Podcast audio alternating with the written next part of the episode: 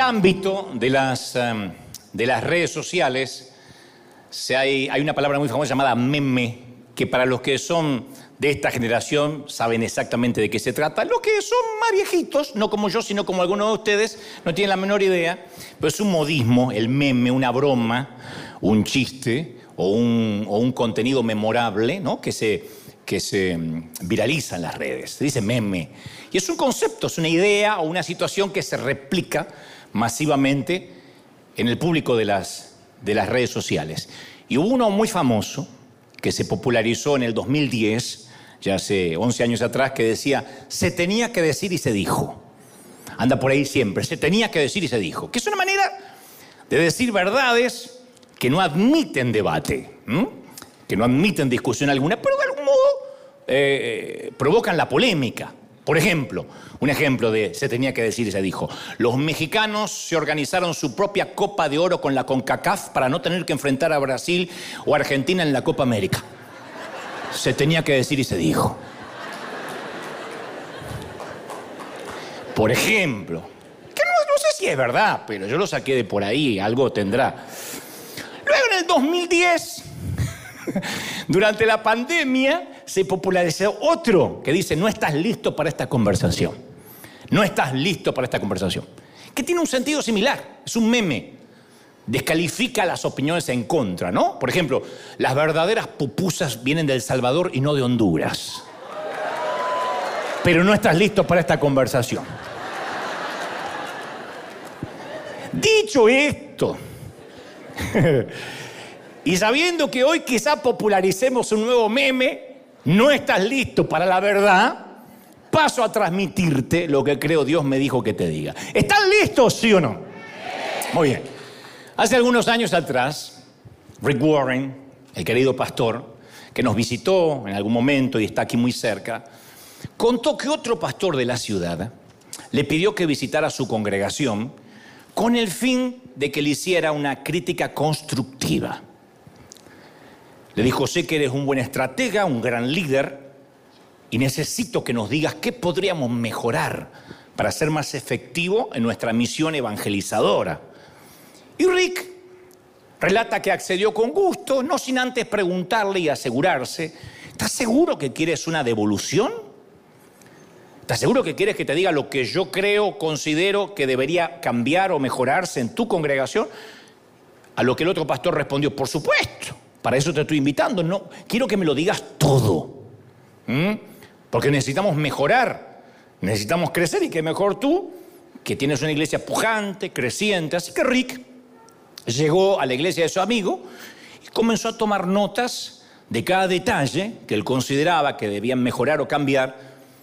Y pensaba mientras tomaba notas, yo valoro la humildad y la grandeza de este pastor que tiene la capacidad de aprender, de decir, critíquenme o dime qué tendríamos que cambiar. Necesitamos más líderes así, pensaba Rick. A mediados de la semana siguiente, tal como lo habían convenido, Warren le envía a su colega por email la lista. La lista decía, entre otras cosas, en primer lugar, llegué al campus y estuve buscando estacionamiento casi por media hora, no había carteles indicadores, nadie me dio la bienvenida, me sentí perdido hasta que di con el templo. Pero hasta dar con el santuario perdí muchísimo tiempo. Así que mi sugerencia es que entrenes un equipo de bienvenida. Eso sería extraordinario. Segundo, cuando entré al santuario, los músicos estaban ensayando y probaban instrumentos, afinaban las guitarras. Mi sugerencia es que ellos lleguen temprano y ensayen antes que ingrese el resto del público, porque me pareció de muy mal gusto e improvisado el tener que presenciar el ensayo. Al comenzar el servicio, decía la lista, obviamente impuntual, fuera de la hora anunciada, cantamos durante hora y media y tú recién apareciste cuando te llegó el turno de predicar. Debes saber que si el pastor no está presente durante la adoración o durante la alabanza, la gente va a dar por sentado de que la adoración no es algo importante. Si el pastor no está, ¿para qué tienen que estar ellos? Entienden que la adoración es pérdida de tiempo. Lo que es peor, mi querido colega, estás dando a entender que el día que llegas a ser pastor ya no necesitas adorar con el resto y que puedes usar ese tiempo para tomarte un aperitivo en el camerino. De más está decir que cada persona que cantó, que cada persona que pasó al frente, hizo una mini prédica o una mini exhortación. Sería muy lindo que el que canta se dedique a cantar, que no exhorte, que no predique, que el único que traiga la palabra sea el pastor. Así todos están expectantes para la palabra. Cuando alguien pasó a levantar la ofrenda, se puso a hablar de los gastos que había que cubrir. Y sabes, la gente no quiere pagar gastos, la gente quiere pagar una visión. Ya sabe lo que es pagar gastos en su casa. No les hables de gastos, háblales de propósito. Ni hablar del momento de los anuncios, que me aburrió con su tono monocorde quien pasó a anunciar. Quienes anhelan un encuentro con Dios, lo que menos les importa es que las, viejas, que las hermanas se van a reunir a hacer tortillas en la semana. Yo te diría que no uses el tiempo valioso del servicio en anuncios locales que bien podrían estar en un boletín de mano para que la gente lo sepa. Un punto aparte es cuando tú predicaste. ¿Sabías que puedes predicar sin gritar? ¿De verdad crees que grito desaforado significa autoridad y unción? Obviamente la lista seguía, ¿no?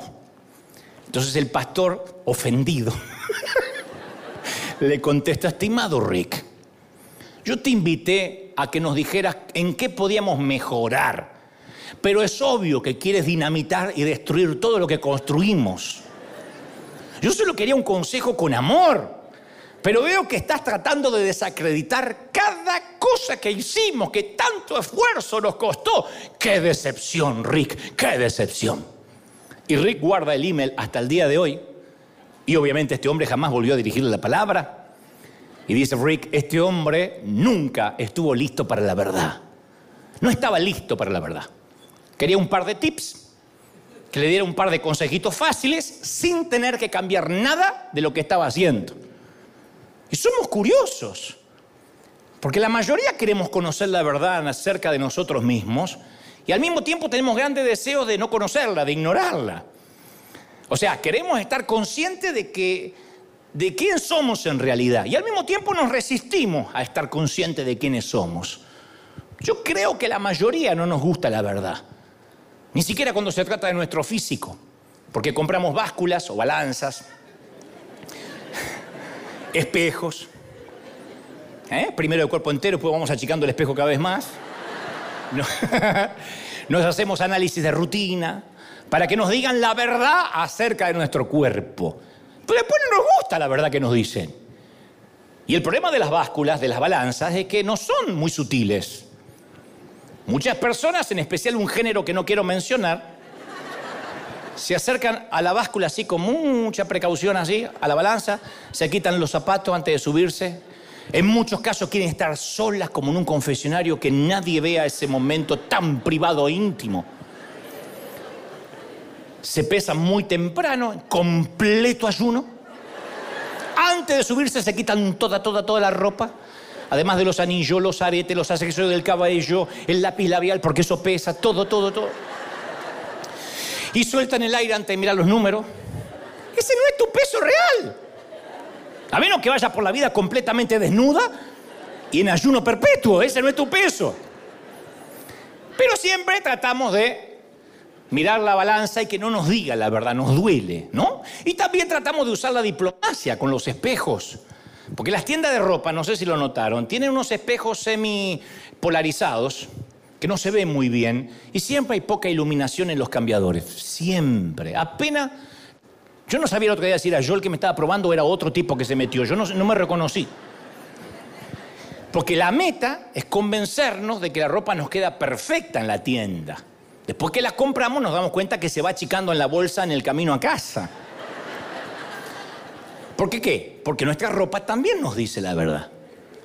Cuando la probamos en casa con buena iluminación, con espejos de verdad, nos aprietas por todos lados, por todos lados. Y nosotros no importa, la guardamos, así me obligo a adelgazar. Eso es como comprarte un zapato talla más pequeña para obligarte a achicar el pie, no va a pasar. Entonces las marcas de ropa moderna, el otro día hace poco fui a comprar un jean y me dice, ¿quiere un talla small? Le digo, no, yo uso medium. Dice, no, ¿quiere un talla small relajados? Yo nunca supe que usaba jeans estresados, hasta la fecha.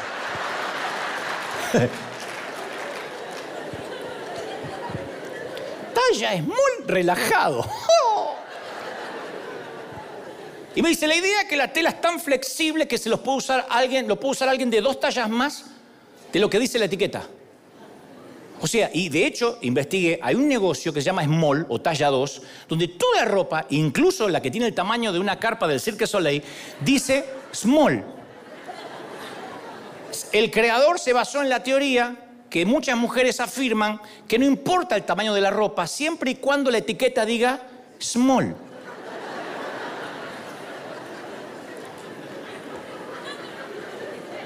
O sea, sabemos que nos está mintiendo, pero miramos la etiqueta, ¡ay, small! Las básculas y los espejos son instrumentos honestos. Siempre nos van a revelar la verdad. Yo no sé si te hará falta algún instrumento que te diga cuántos kilos o libras de más tienes, o una cinta de medir para que te midas el perímetro. Pero todos y cada uno de nosotros sí necesitamos algo vital. Es personas que nos digan la verdad acerca de nuestro corazón, de nuestra alma. Porque todos tenemos puntos ciegos, puntos que no vemos, que no podemos navegar solos, todos. Un punto ciego es ese lugar muy importante para cualquier conductor de, automóvil.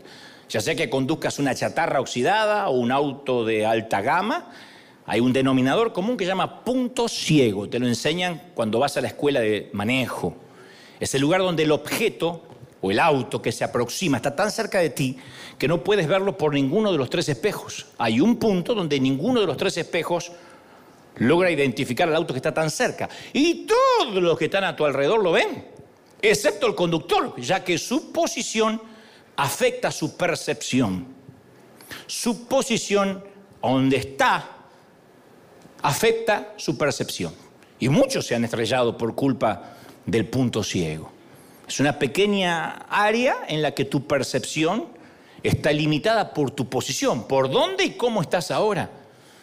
Y uno tiene dificultades para ver lo que tiene encima. Por ejemplo, la mayoría de la gente pide una consejería. Y esto te lo puedo dar, te puedo dar cátedra de esto. Porque en los años que llevo de peregrinar cristiano he hecho algunas o varias consejerías. Y mucha de la gente que pide consejería no quiere oír la verdad. Está buscando a alguien que le dé la razón, que es diferente, eso no es consejería. Está buscando a alguien que le diga que tiene razón. Y suele suceder un diálogo más o menos así. Esto es lo que va a graficar lo que es un punto ciego. Una dama diciendo, ay, mi matrimonio, pastor, es un desastre. Me casé con un tipo insensible, es una bestia. Ah, jamás me he sentido ni amada ni consentida, ni me da afecto, ni me siento dignificada. No sé qué le vi, no sé, estaba ciega, no sé qué le vi. Entonces uno le dice, muy bien, pero no vamos a ocupar el tiempo hablando de él. Tú eres la que está aquí necesitando consejería, así que vamos a hablar de ti. Queremos saber qué sientes que hayas hecho mal en tu matrimonio. No, no, no. Usted no me entiende. Yo hice lo mejor que pude. Lo mejor él es una bestia sin sentimiento. Bueno, capaz que lo sea, no me consta. No conozco a, la bestia, a, su esposo, no lo conozco. Pero insisto, hablemos de lo que tú podrías cambiar. Hablemos de lo que tú podrías mejorar. Es que no entiende, pastor, el problema es él, no soy yo. Pero mujer, él no está acá. Yo solo puedo ayudarte a ti. No puedo ayudar y aconsejar a quien no vino. Está bien, entonces me voy. Esta consejería deja mucho que desear. Pues sí, Señor, llévatela o te la mando. No quiere la verdad. Pide una consejería para decir, fui a pedir consejería. No, está buscando a alguien que le diga, tienes razón. Necesita ponerse en víctima y está buscando un aliado que se ponga de su lado. Por eso insisto, necesitamos a alguien en la vida que nos señale los puntos ciegos que enjuicie nuestros motivos, que examine nuestra conciencia. Lo necesitamos. Necesitamos alguien que nos haga cirugía espiritual cuando el corazón se empieza a endurecer, cuando la visión se eh, enturbia. Lo necesitamos. Necesitamos gente que nos diga la verdad. Y lo necesitamos los cristianos, especialmente porque tenemos una capacidad para vivir en negación que es asombrosa. Lo que pasa es que nosotros no le llamamos como en psicología negación, le llamamos confesión positiva. Y ahí viene la confusión. ¿Por qué no te vas a hacer un análisis? ¿Por qué no empezás a comer sano? No, porque estoy bien en el nombre de Jesús, estoy bien, estoy bien, confieso, confieso, confieso, confieso, y revienta del hígado. Porque la confesión no sirve si no somos realistas. Es fe en la fe. La fe en la fe no sirve. La fe en la fe es lo que hacen los coach, los coach que le dicen a la gente repita esto y haga tal cosa. La fe en la fe es sentarte encima de un tarro de gasolina y pretender que te lleve a alguna parte. O sea, la fe en la fe no sirve. La fe en la fe es negación. Y cuando uno niega, no logra verse a sí mismo, no logra ver necesito ayuda. Yo no sé si conoce gente que dice barbaridades, por ejemplo, te manda barbaridades en un texto o en las redes y cuando lo confrontas, se victimizan y dicen, ay, no entiendo, interpretaste todo mal.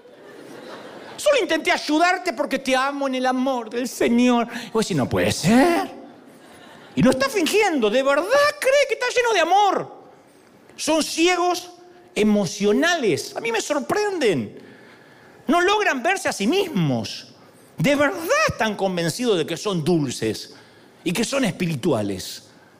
Y el autoengaño, mis queridos, es un, es un misterioso proceso en el cual nos tapamos los ojos nosotros mismos. Es terrible. No podemos ayudar a alguien que se autoengaña, no se puede. Negamos, suprimimos, reducimos al mínimo lo que sabemos que es cierto. Y afirmamos, adornamos, elevamos lo que sabemos que es falso. Entonces empezamos a embellecer las cosas feas y lo que es aún peor, nos vendemos a nosotros mismos la versión embellecida. No hay nada más torpe que comprar lo que uno vende, dijo un narco. Alguno no entendió, no importa, después le explican en casa. él. Y, y, no, fuera de toda broma, hay todo un campo de la psicología social que se llama el estudio de disonancia cognoscitiva, que se basa en nuestra capacidad para justificar lo que decimos o lo que hacemos de manera que concuerde con lo que creemos que somos. Decimos y hacemos cosas para que concuerde con la imagen que creemos que estamos proyectando. Por eso dicen por ahí que hay tres ópticas de uno mismo, como nos ven los demás, como somos en realidad y como creemos que nos ven. Entonces muchos no invitan a otra gente a que les diga la verdad por la misma razón que no nos subimos a una báscula, a una balanza. Tenemos miedo a lo que vayamos a descubrir. y si la verdad acerca de mí es demasiado dolorosa, y si la verdad acerca de mí no la puedo soportar, cuando yo pienso en el miedo a la verdad, yo me acuerdo de una de las afirmaciones, hay dos afirmaciones maravillosas, ambas están en las antípodas porque son diferentes. Una de ellas la dijo el actor Jack Nicholson, que yo hice referencia hace unos domingos atrás en la película Cuestión de Honor, donde Tom Cruise hace el papel de un abogado que está interrogando al personaje que interpreta a Nicholson. Y Cruz le suplica, le dice, todo lo que quiero es la verdad. A lo que Nicholson responde, tú no puedes manejar la verdad. Ni siquiera sabrías qué hacer con ella. Dicen que Nicholson inventó eso sobre la marcha del rodaje, pero es una frase icónica del cine. Y Jesús no presenta un cuadro distinto acerca de esto. Él dice, conocerán la verdad y la verdad os hará como libres. o sea que hay que decidir a quién creer, o a Nicholson o a Jesús. Hay que decidir a quién le vamos a creer. Si estamos dispuestos a manejar la verdad porque nos va a hacer mal, como dice Nicholson, no, estás, no sabrías qué hacer con ella, o si creemos que la verdad nos va a hacer verdaderamente libres.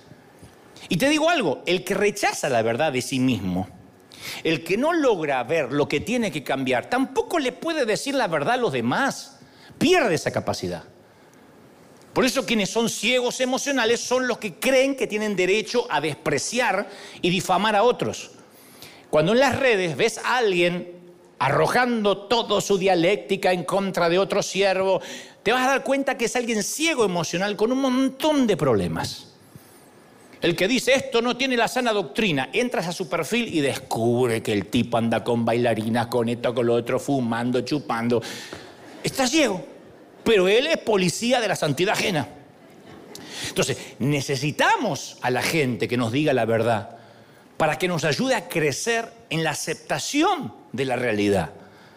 Pero también la necesitamos porque nos sirve de ancla para mantener los eh, fundamentos, las convicciones más profundas que tenemos.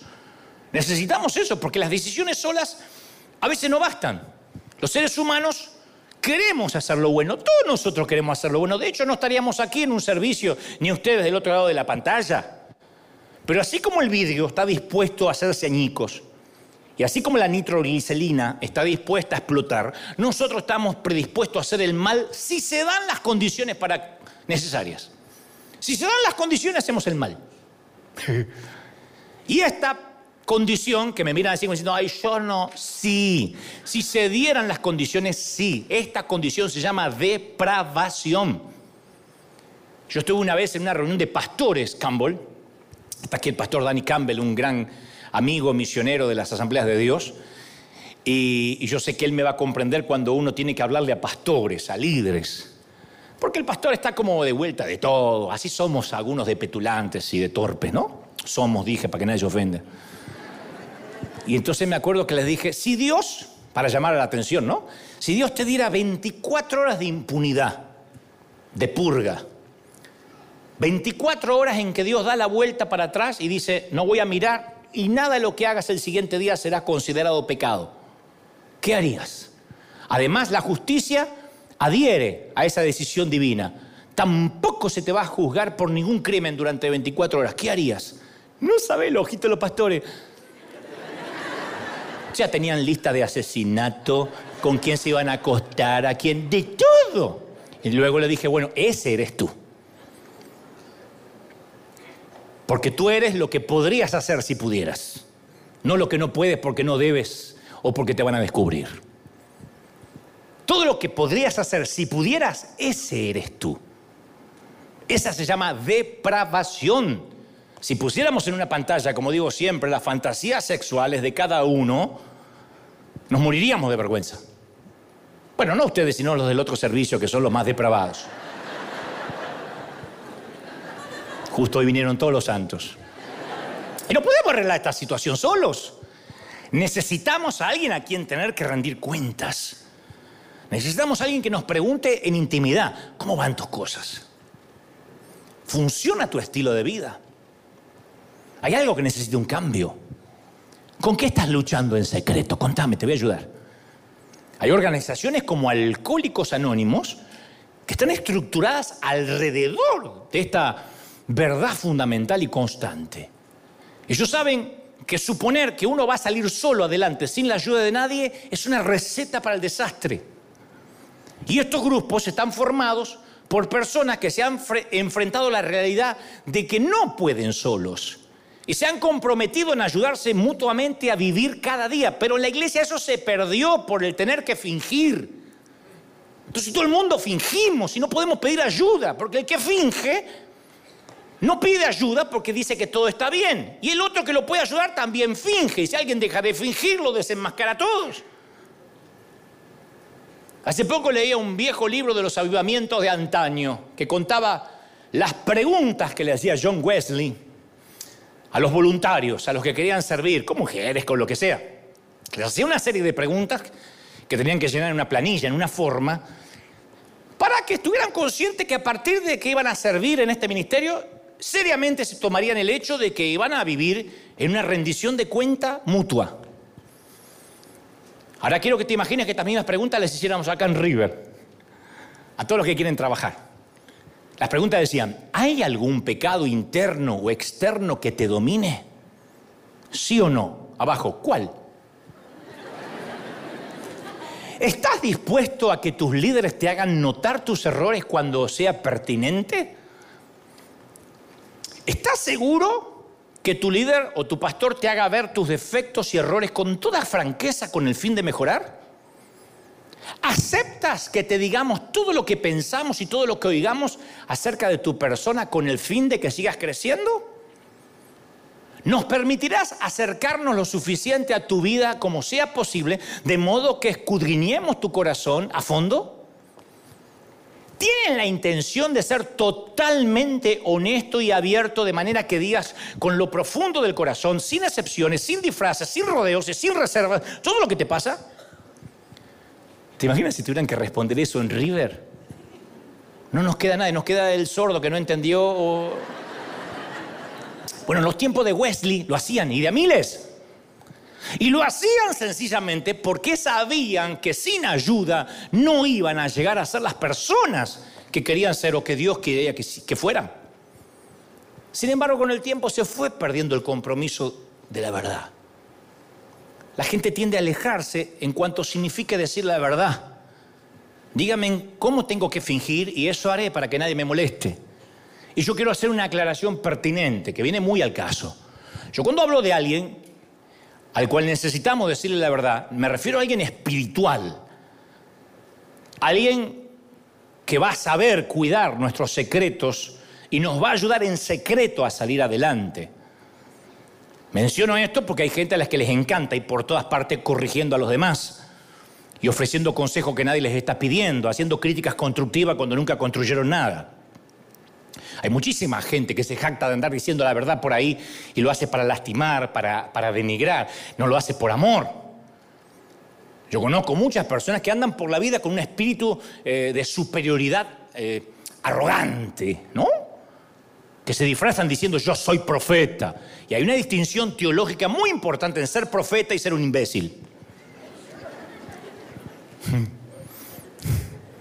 Me van a matar por esto, pero hay una definición. Una cosa es ser profeta, otra cosa es ser imbécil. Porque lo que arde profundamente en el corazón de un verdadero profeta no es la imbecilidad, no es la torpeza, no es la ira, no es el resentimiento, sino el amor. Los profetas verdaderos no andan por ahí mandando gente al infierno, sino llamando al arrepentimiento genuino con amor, abrazando con un espíritu como tuvo Natán con David, abrazando, diciendo vamos a salir adelante juntos. Estamos juntos en esto y te voy a ayudar a salir adelante. Eso es un profeta. Y cuando hablo de dar cuentas a otro, tampoco significa que tenemos que permitir que alguien nos controle la vida. No. Porque también se pueden en muchas congregaciones torcer la idea de rendir cuentas hasta convertirlo en un sistema dictatorial de control. No se trata de ser policías, insisto, de la santidad ajena. Las iglesias genuinas, cada persona es responsable por su propia vida. No podemos abdicar, no podemos eh, delegar esa responsabilidad, ni aunque quisiéramos hacerlo. No es abdicable. La rendición de cuentas es una herramienta, un don que nos regalamos mutuamente. Ayúdame a descubrir el punto ciego que hay en mí. No me gusta andar solo y, y no darme cuenta. Yo recuerdo hace muchos años que terminé de predicar bajo y alguien me dice, tuviste la cremallera del pantalón todo el tiempo abierto. Yo mostrando el calzón a todos, yo veía que la gente hacía oh, hacía olas, pero no sabía por qué. Le digo, ¿y cuándo te diste cuenta? No, no, desde que subiste, pues no quería decirte, desgraciado, entonces no me querés. Me hubiese mandado un papelito, me hubiese hecho algo. ¿Cómo lo decís después? Me di cuenta que no me amaban. O sea, si yo te amo, te voy a cuidar. No voy a permitir que hagas el ridículo. Cierta vez yo vi un, documental donde había un zoológico y en el zoológico había una cobra rey, una cobra rey que es una serpiente, una víbora de cuatro metros de largo, cuatro metros. Me sorprendió, estaba en un país cuando vi el documental, porque las glándulas venenosas, decía el relator, eh, contenían suficiente veneno para matar a mil personas adultas. Y esta cobra tenía una cicatriz que le hacía parecer la encarnación del mal, era espantosa. Pero peor aún, esa cicatriz significaba que le estaba cambiando, mutando la piel. Pero cuando cambia la piel, la serpiente cobra, no se le cae la piel del párpado, así que no puede ver. Había que quitarle la piel del párpado a mano y lamentablemente la serpiente no tiene manos. Entonces para quitarle el párpado caído, la piel del párpado caído a la serpiente cobra rey, necesitaban un equipo de cinco personas, a saber, dos guardianes, un cuidador, un asistente, un veterinario, un asistente que alcanzaba las cosas, un veterinario, el bisturí y la esponja. Y la cobra se deslizó, en el documental apenas entran los cinco tipos y se extendió todo lo que daba a los cuatro metros, se alzó por completo y miró a los cinco intrusos decidiendo quién iba a ser su primera víctima. Escogió el cuidador del zoológico. Y con la velocidad del rayo, los guardianes lanzaron sus redes alrededor de la serpiente que se retorcía y el cuidador la atrapó detrás de las glándulas venenosas y el veterinario dijo, acabemos esto cuanto antes, rápido. Le temblaban las manos al tipo. El sudor corría a chorros por la frente de los cinco menos de la frente de la serpiente. Estaba fresca la tipa. Y el veterinario le dijo al asistente que tomara un rollo de servilletas de papel de cocina, esos grandotes, que él tenía en su bolso. El rollo de servilletas de cocina y que se la pusiera en la boca de la cobra. Entonces la cobra muerde el rollo y masticó todo hasta que el rollo de servilleta estaba completamente amarillo, chorreando veneno. Mientras el equipo trabajaba, y el cuidador explicó que cada año mueren varios elefantes por picadas, por picaduras de la cobra rey. Un hombre nunca podría sobrevivir, nunca, a una mordida con una carga completa de veneno, ni siquiera con antídoto. Por eso estaba el asistente que estaba esperando que vaciara la serpiente todo el veneno, los sacos de venenos en, las servilletas. El cuidador tenía las manos eh, sudadas, estaba debilitándose los músculos, los dedos estaban comenzando a calambrarse, lo cual no era una buena noticia, excepto para la serpiente. No estaba seguro que se podían mover con suficiente rapidez cuando era la hora de soltarla. Y explicó, ahí sí, el secreto de la serpiente. Con esa voz de que tienen todos los documentales del Discovery, les diré cuál es el secreto de la serpiente. Este es posiblemente el secreto más guardado. Y ustedes lo sabrán ahora tras estos comerciales. Después de los comerciales. Muy bien, ahora sí, volvemos al momento en que les diré el secreto de la serpiente. El secreto es, son más las personas mordidas cuando tratan de soltar a las serpientes que cuando las atrapan. Fácil de atrapar, difícil de soltar. Nunca olvidar esa frase. Fácil de atrapar, difícil de soltar. Y esto es cierto acerca de todo lo que puede destruir el carácter del ser humano. El engaño, la amargura, la pornografía, la codicia, la adicción a cualquier cosa, las deudas. Este es el poder de las adicciones y del pecado. Fácil de atrapar, difícil de soltar. Y esas adicciones secretas son las serpientes que debilitan nuestro espíritu. Y los seres humanos tenemos una fatal tendencia a creernos capaces de que podemos manejar solos a la serpiente. Ni siquiera entramos en grupos de cinco, como en el documental. Y esto viene sucediendo desde el huerto del Edén, cuando la serpiente tienta a Eva. Es significativo lo que ella no hace. Ella no habla con Adán acerca de este diálogo con la serpiente. Ella no le comenta a Dios el diálogo con la serpiente una de las primeras señales de que estamos metidos en líos es que no se la revelamos a nadie y decimos yo puedo manejar esto. Y mantenemos en secreto a la serpiente, porque hasta cierto punto queremos retener nosotros la opción que somos nosotros quienes las atrapamos y también seremos nosotros quienes las soltaremos cuando querramos. De allí, yo al cigarrillo lo dejo cuando quiero. Yo no soy alcohólico, mañana podría no haber vino en la mesa y no hay problema. Es mentira. No, yo no soy adicto a la pornografía, solamente que a veces necesito distenderme un tanto. Mentira. Fácil de atrapar, difícil de soltar. Y mantenemos todo en secreto porque queremos tener la opción de ceder a la serpiente sin que nos descubran. Fácil de atrapar, difícil de soltar. ¿Y entonces qué hacemos? Nos hacemos y nos armamos una vida superficial, una vida maquillada para el consumo público. Y mentimos. Y fingir harta, fingir cansa. Ahora pregunto, si decir la verdad es algo tan importante, si todos estamos de acuerdo que decir la verdad es tan importante, nuestras madres nos criaron diciendo, a mí no me mientas, dime la verdad. ¿Por qué te sacaste un uno en matemáticas? Fueron todos, ¿eh? A todos le puse uno, me importa un cuerno los demás que no son mis hijos. Dime la verdad. Desde pequeño no hay una sola madre que nos haya dicho, dime la mentira. Si creemos que decir la verdad es un acto de amor. ¿Por qué la decimos tan poco? ¿Por qué somos timadores? Sencillamente porque tenemos miedo. Porque hace falta un valor inmenso para decir la verdad. Porque la verdad puede ser dolorosa para alguien. Las cosas se enredan, tal vez nos, nos rechacen, tal vez nos quiten el like. Me bloqueó, me bloqueó, tal vez te bloqueé. No sé por qué no me aparecen las dos tildes, me bloqueó, me bloqueó, la desgraciada me bloqueó. Tal vez nos metamos en una discusión larga, difícil. Hay una probabilidad que nos acusen de que nos metemos en lo que no nos importa. Sí nos va a costar energía, sí va a costar. Por eso da miedo.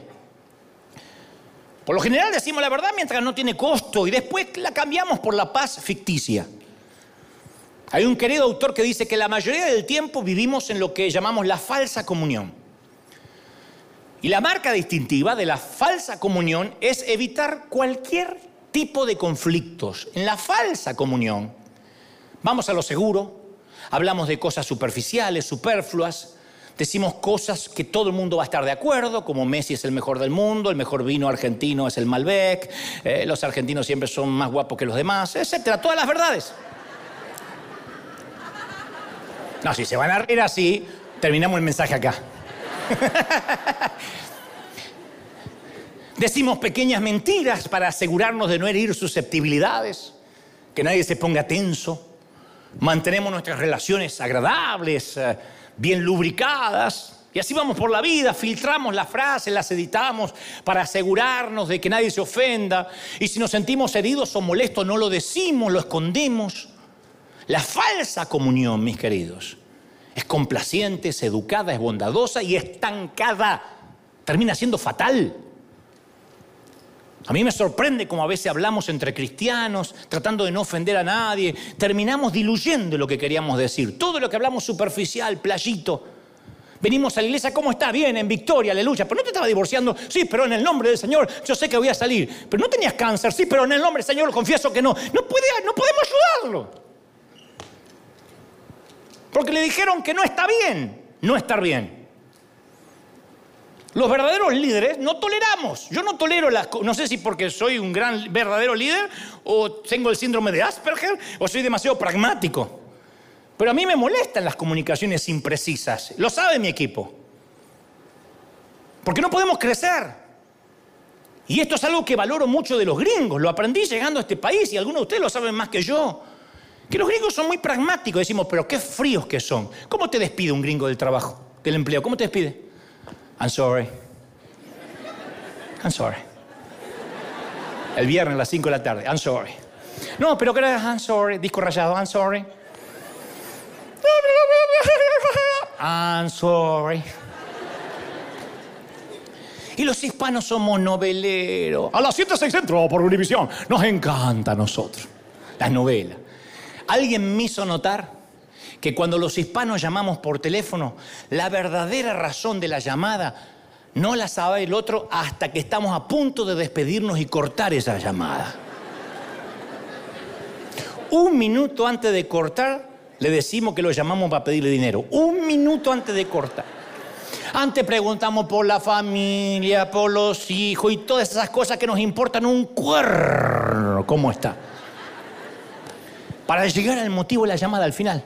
Eh, bueno, ¿qué te iba a decir después de media hora? También suele suceder en reuniones ministeriales. A veces me ha tocado estar en una reunión y me ha tocado tomar el toro por las astas y decir, bueno, el tiempo es valioso, muchachos. Hay muchas cosas por disponer hoy. Aquí somos, somos todos gente adulta, somos todos gente grande, así que lo que vas a decir, decirlo con franqueza, que necesito que hables de manera clara. No sermones, no edites, no ocultes, solo di la verdad de una bendita vez que me quiero ir. Porque se paran, eh, ¿qué le diría a ese que no se sujeta? Y que uno a veces... ¡ah! Y uno tiene que responder en indirecta también, para que le caiga el que le caiga. Una locura vivir así. Los matrimonios duran décadas, a veces toda una vida, mostrando un aspecto agradable, desconectados fingiendo. No hay demasiados conflictos, no hay muchas tormentas feas, pero la realidad es que los cónyuges viven una falsa comunión también.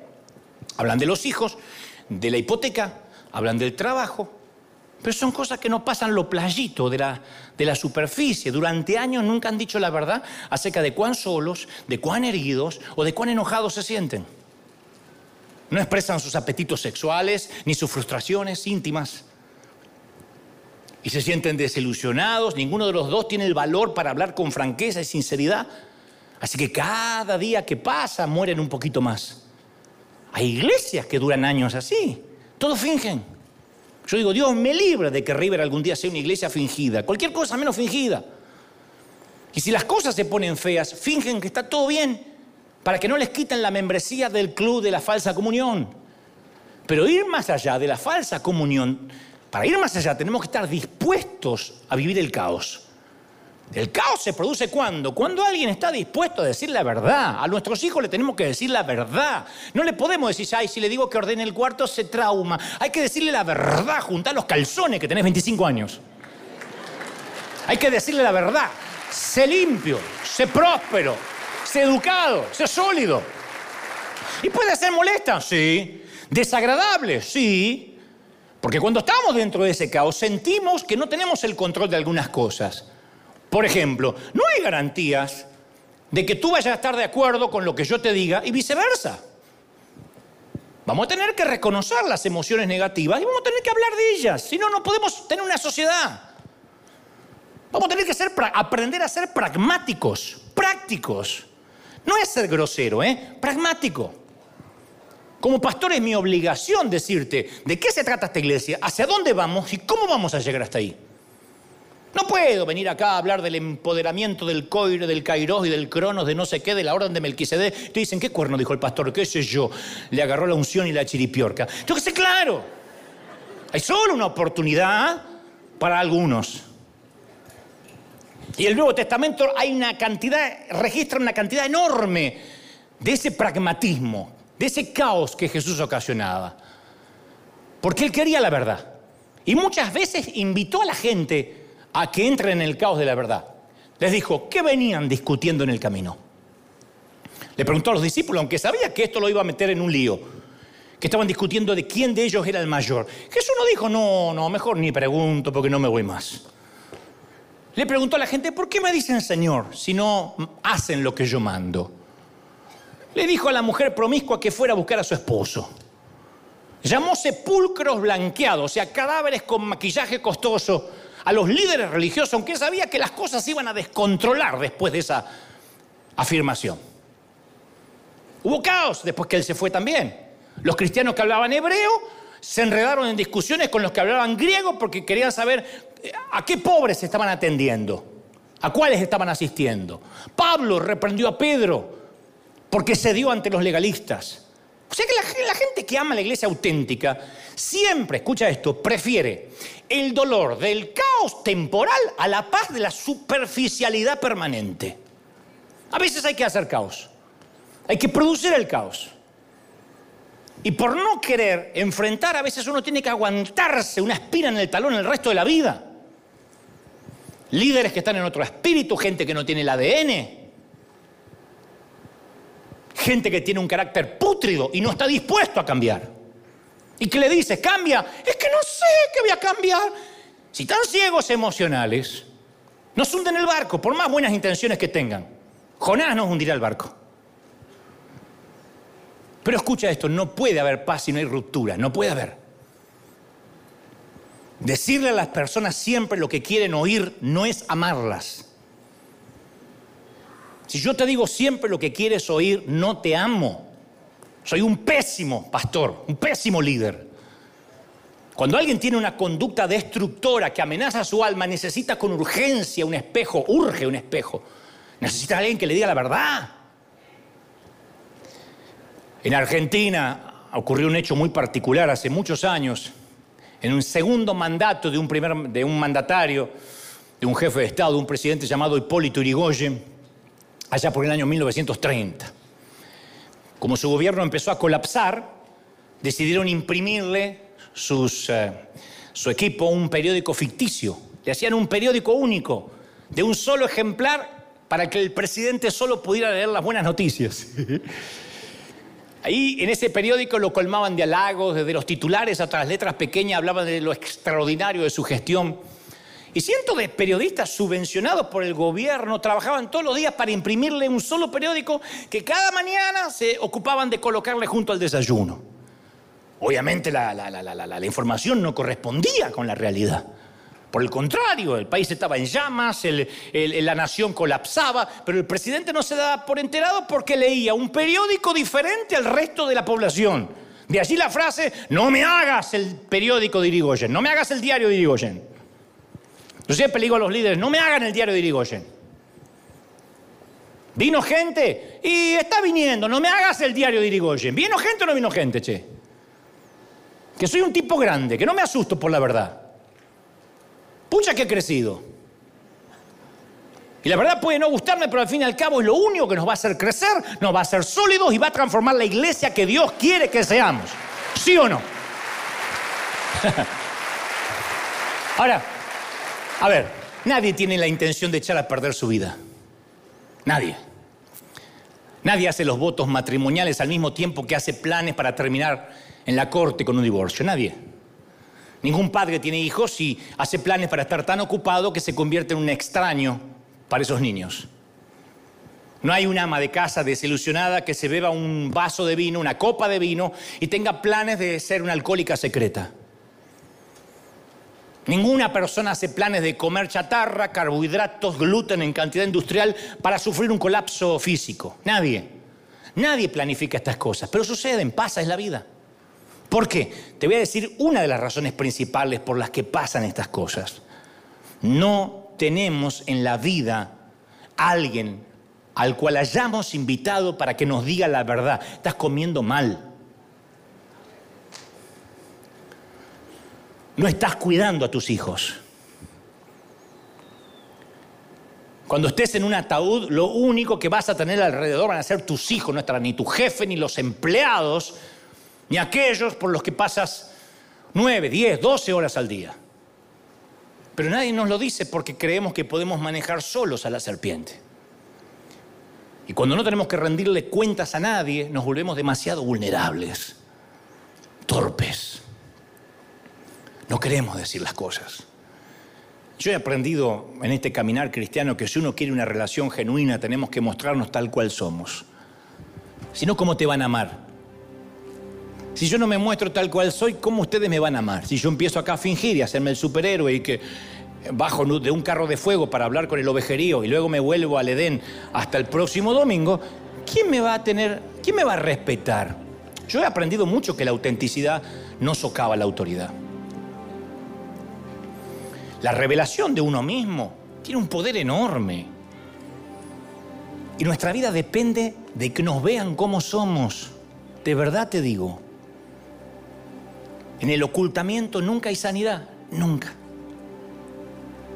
Por eso Santiago 5:16 afirma, confiésense los pecados unos a otros y oren unos por otros para que sean sanados.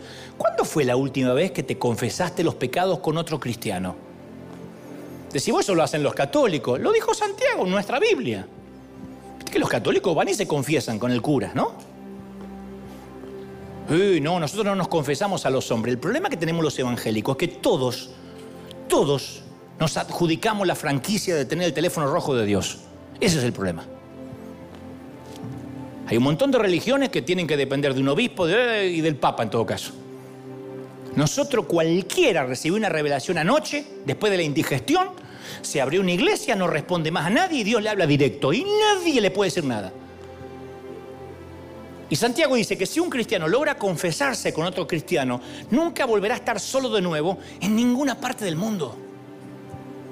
Deberíamos recuperar esa iglesia de Wesley o de los hechos, donde digamos, bueno, en la presencia de un médico solo puedo ser un enfermo, si no, no iría a ver al médico. Y en la presencia de un cristiano me atrevo a ser un pecador, a decir, ayúdame.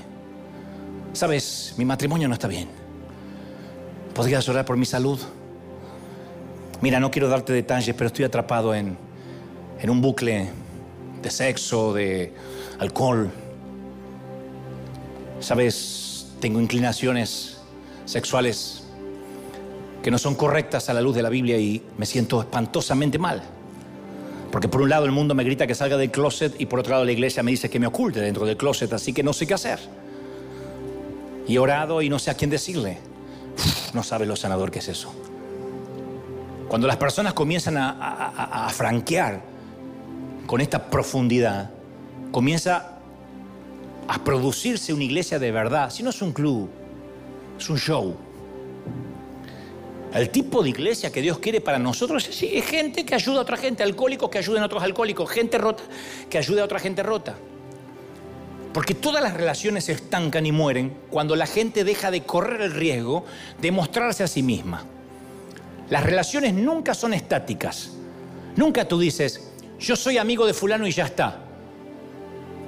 Yo soy padre de Mengano y ya está. Yo soy hijo de fulanito, soy esposo de Menganita. No, las relaciones siempre están en movimiento hacia una profundidad mayor o hacia una superficialidad mayor.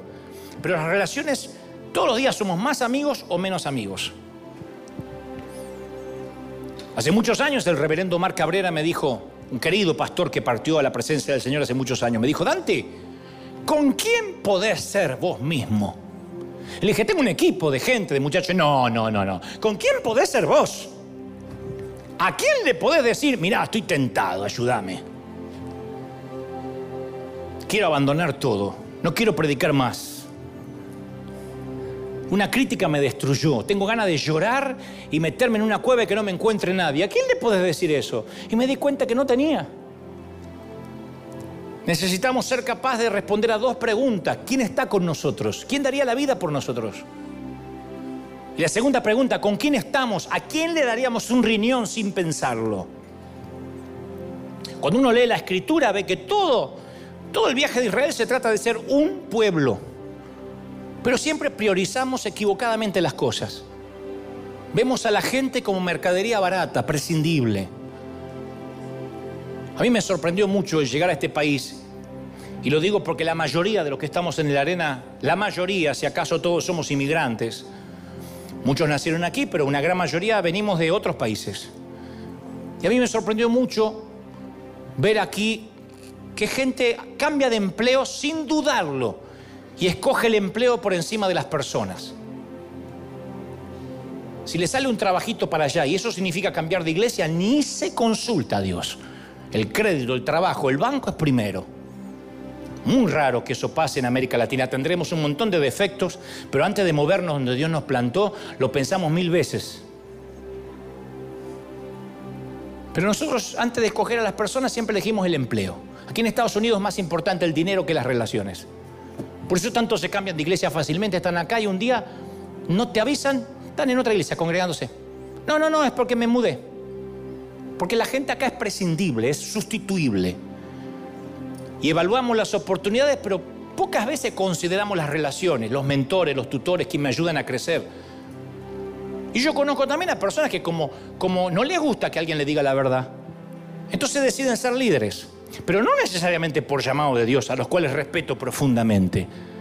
Deciden ser líderes para no tener que depender de nadie. Y su propia esposa le dice, ay gordo, qué ungido que estás. Y la tragedia es que mucha gente prefiere ser estrella de un equipo perdedor a ser mediocampista de un equipo campeón. Los grandes equipos son los que hacen grande a los jugadores. Pero hay muchísima gente que prefiere ser cabeza de ratón en lugar de cola de león. Y son cabezas de pequeñas colonias de roedores donde nadie se atreve a decirle nada al ratón mayor. En todo caso, para disimular, tiene una cobertura allá lejos donde nadie lo puede controlar y nadie puede objetarles nada. Pero cuando te rodeas de grandes personas, eso te eleva. Si quieres un gran carácter, tienes que rodearte de personas que tienen un gran carácter y que puedan decirte, mira, esto está mal, no está bien. A eso se dedican los asesores de imagen, a decir la verdad aunque duela. Claro, aunque los asesores de imagen solo pueden cambiar el aspecto externo, no pueden cambiar el corazón. Por eso las preguntas hoy son, ¿con quién estás dispuesto a estar hombro a hombro? En las buenas, en las malas. ¿Quién está contigo? ¿Quién te dice que las cosas están mal? ¿En quién puedes confiar? ¿Quién te guarda las espaldas? ¿Quién te va a levantar cuando caigas? ¿Quién llegaría con una pala a medianoche? ¿Se acuerdan? Si matas a alguien y te llamo por teléfono, tú eres de los amigos que dice, llama a la policía, corta el teléfono que me comprometes, porque si mato a alguien yo quiero que tú vengas a las 3 de la mañana con una pala. Van a decir, hace apología del crimen, pero es una metáfora de esos amigos que uno puede llamar, no para pedir una pala, pero para decir, no puedo dormir a las 3 de la mañana sin tener que pedir perdón. Vaya, eres afortunado si lo tienes. Eclesiastés 4.9, Salomón nos recuerda lo importante que no es caminar solos. Dice, más valen dos que uno, porque obtienen fruto de su esfuerzo. Si caen, uno levantará al otro. Ay del que no tiene quien lo levante. Pobrecito, el que solo bregue con la serpiente. Si dos se acuestan juntos, entrarán en calor. Uno solo, ¿cómo va a calentarse? Dice Salomón. Uno solo puede ser vencido, pero dos pueden resistir. La cuerda de tres dobleces, de tres cordones, no se rompe fácilmente. Somos más vulnerables cuando caminamos solos. Y tu mayor fuerza, River, no es cuando puedes demostrar que no necesitas de nadie. Tu mayor fuerza es cuando ya no tienes que demostrar que puedes hacerlo solo. Cuando dices yo necesito un equipo. Dios nos conceda la gracia de estar listo para escuchar la verdad, toda la verdad y nada más que la verdad. Vamos, aplaude al Señor de los cielos, dale un aplauso. Dale una, si crees que Dios habló, dale el mayor aplauso de la historia al Señor de señores. Vamos, aplaude la verdad.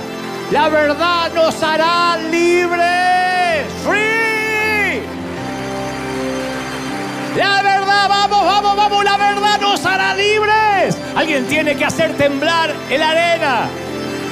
La verdad nos hará libres.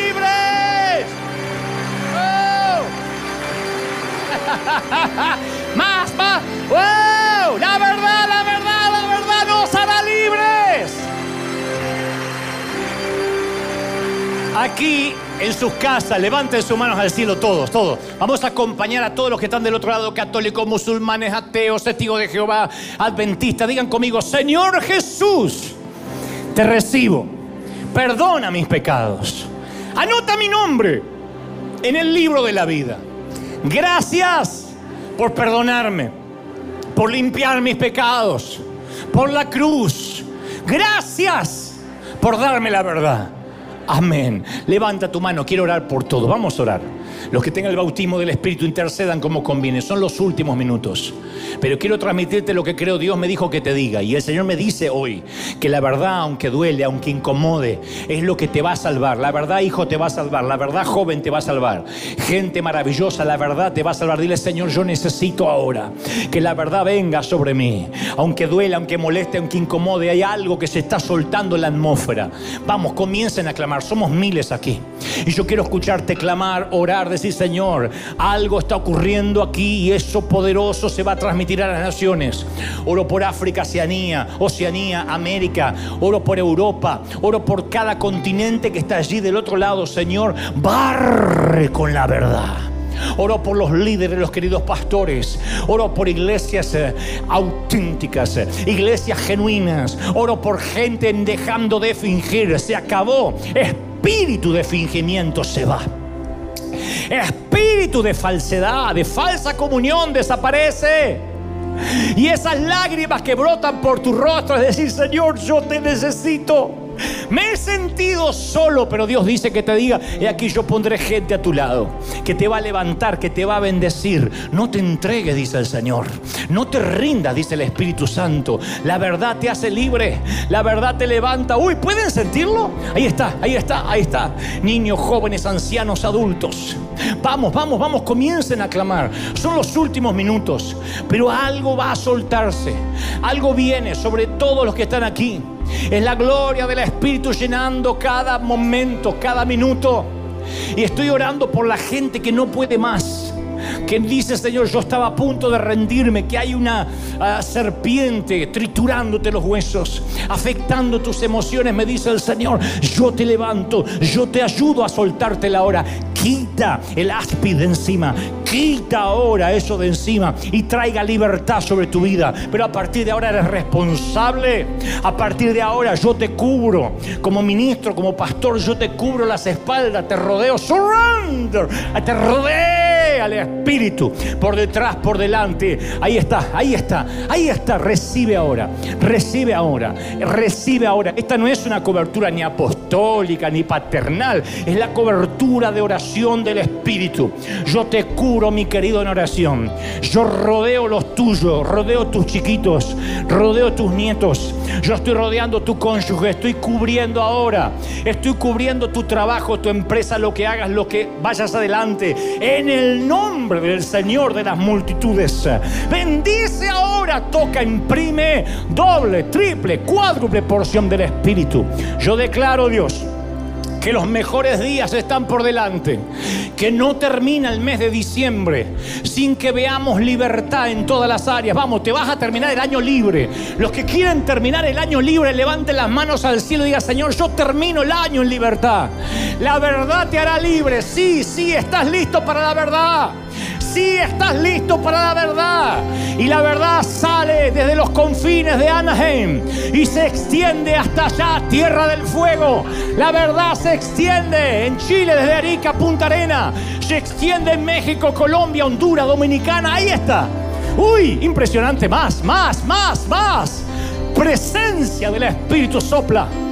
Declaramos bendición en todas las áreas. Di conmigo, Señor Fuerte, Señor, soy libre. La verdad me hace libre. Ahora fuerte, termino el año con la verdad, en libertad, cueste lo que cueste, aunque me duela, recibo la verdad y soy libre. Fuerte, en el cuerpo, en el alma y en el espíritu. Amén. Que Dios te bendiga, que Dios te guarde.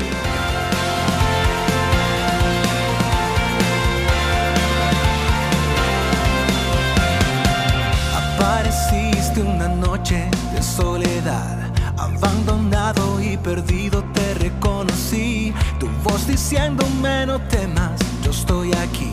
El Padre me envió por ti curaste las heridas, me sanaste mi Jesús. Todas mis cargas las dejaste allí en la cruz. Algo tan grande no lo puedo comprender.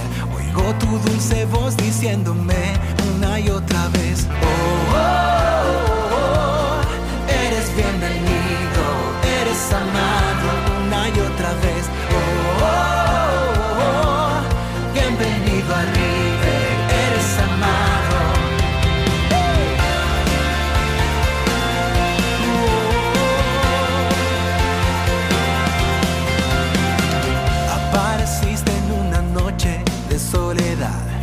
Abandonado y perdido te reconocí. Tu voz diciéndome no temas estoy aquí. El Padre me envió por ti. Y me curaste las heridas, me sanaste, mi Jesús. Todas mis cargas las dejaste allí en la cruz. Algo tan grande no lo puedo comprender. Oigo tu dulce voz diciéndome